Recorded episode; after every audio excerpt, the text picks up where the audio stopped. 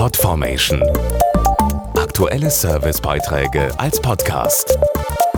Regelmäßige Infos und Tipps aus den Bereichen Gesundheit und Ernährung. Am 15. Mai ist internationaler MPS-Tag. MPS ist die Abkürzung für eine seltene Stoffwechselerkrankung, deren Patienten jetzt in der Corona-Krise zur Risikogruppe gehören. Weltweit wird an diesem Tag über die Erkrankung informiert, um bisher noch nicht diagnostizierte Patienten zu erkennen. Am internationalen MPS-Tag am 15. Mai wird weltweit über die seltene genetische Stoffwechselerkrankung Mucopolysaccharidose informiert.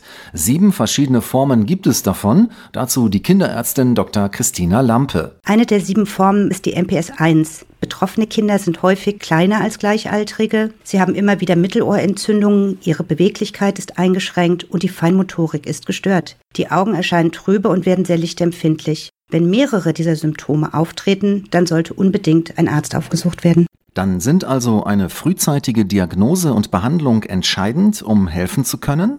Es gibt zwar keine Heilung, aber eine frühzeitige Therapie kann das Fortschreiten verlangsamen. Auch MPS-Patienten wollen ein möglichst normales Leben führen, Sport treiben, Auto fahren, ihren Beruf ausüben. Mit der richtigen Therapie sind sie diesem Ziel einen Schritt näher. Mehr Informationen gibt es im Internet bei der Patientenorganisation mps-ev.de.